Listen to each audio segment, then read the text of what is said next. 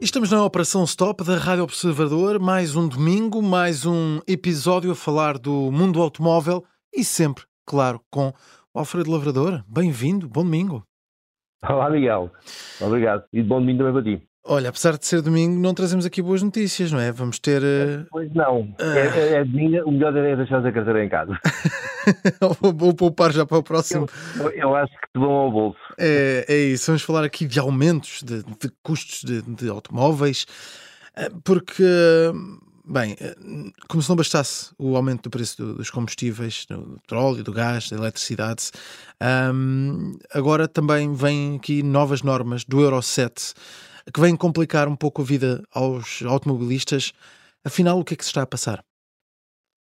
Olha, Miguel, hum, é isso mesmo. Ou seja, hum, as, as, normas é, é uma coisa já antiga, tem, tem várias dezenas de anos, e, e estão continuamente uh, a, a, a, limitar o, o, número de a quantidade e o número de poluentes que os veículos lançam para o ar à medida que se deslocam um, e esta Euro 7 a que tu fizeste referência é apenas a, a última. E, e, esta semana um, a Comissão Europeia um, divulgou a base, aquilo que será a base, agora tem que ser ratificado pelo, pelos diferentes países, mas isso é, é apenas um pormenor, a base que vai ser implementada a partir de 2025. Hum. E efetivamente, ou exigir mais equipamento, vai obrigar, mais equipamento especificamente para tratar os gases de escape e não só, já vamos falar aí nos outros pormenores, vai obrigar uh, a um custo superior, que obviamente, nem que seja parcialmente,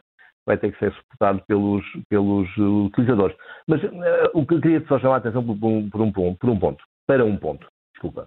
Sim.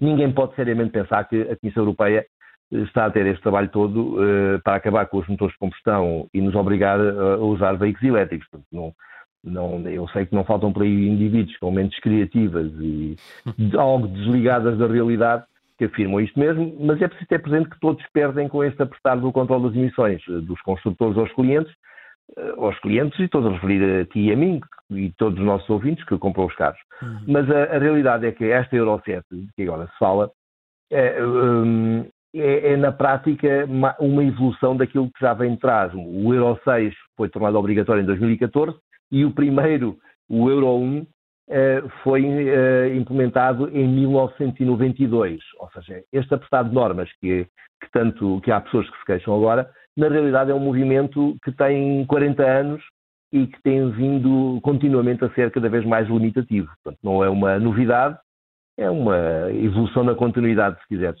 Hum, muito bem. E agora, mas temos, temos que tentar perceber isto melhor, não é? Qual é que é o objetivo que levou aqui a Comissão Europeia de certa forma, a estrangular, vou utilizar esta palavra, um, ainda mais a norma das emissões com, com a introdução agora do, do Euro 7? Olha, a resposta a isso é, simples: é mortes e doenças graves. Okay. Um, o, o, o, Euro 6, como te disse, foi, foi tornado obrigatório em 2014 mas isso não impediu que em 2018, e são estes os dados que, que, que o documento uh, uh, publicado pela, divulgado pela Comissão Europeia uh, menciona, em 2018, dia teu, eh, na Europa, a 27, morreram mais de 300 mil indivíduos devido aos efeitos nefastos da poluição no, no ar que respiramos. 70 mil desses 300 mil faleceram devido a, a, problemas relacionados com as emissões de NOx, portanto, os óxidos de azoto, hum. e às partículas.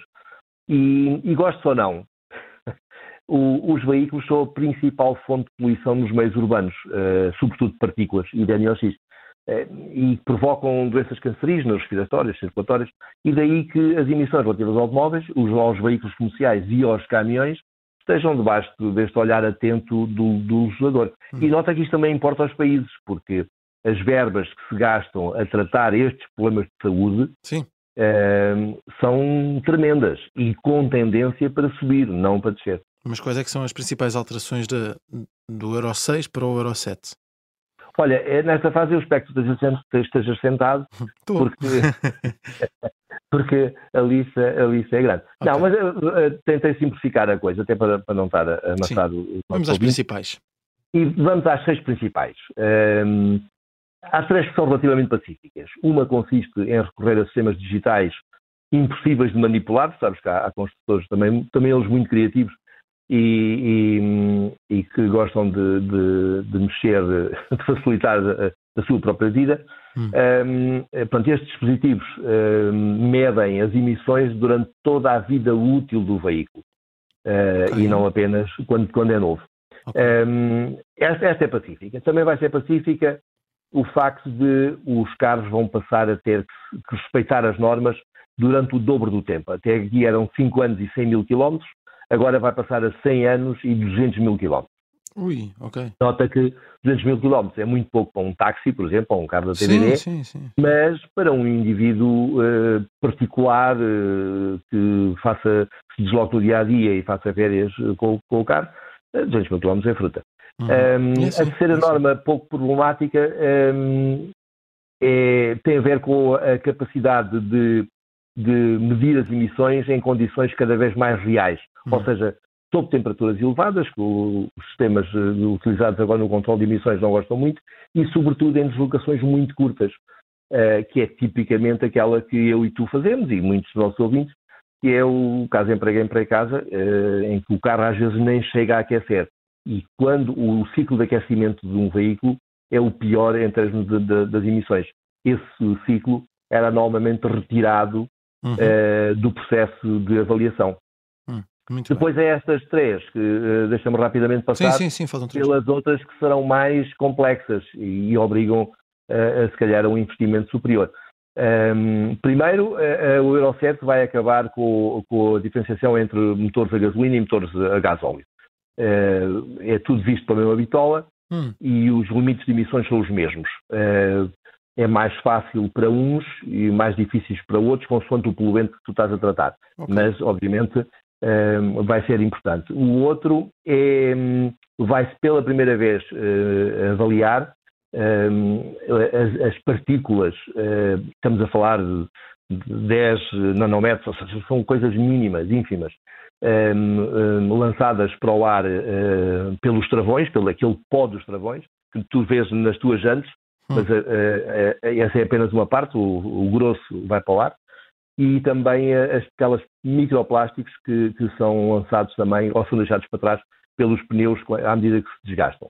Ok, ok. A última mesmo é que todos os carros vão ter que durar mais tempo, inclusivamente, sem problemas, inclusivamente os elétricos, ou seja, o aumento da duração da vida das baterias vai, vai ter que aumentar, o Sim. que acaba por ser bom para, para, os, para os utilizadores. E portanto, tudo isto tem que levar a estes aumentos, não é? Dos, dos, é, dos veículos novos. É, é, porque cada vez que tu, tu uh, apertas com, limitas o, o, os poluentes, uh, precisas de mais sistemas, melhores sistemas.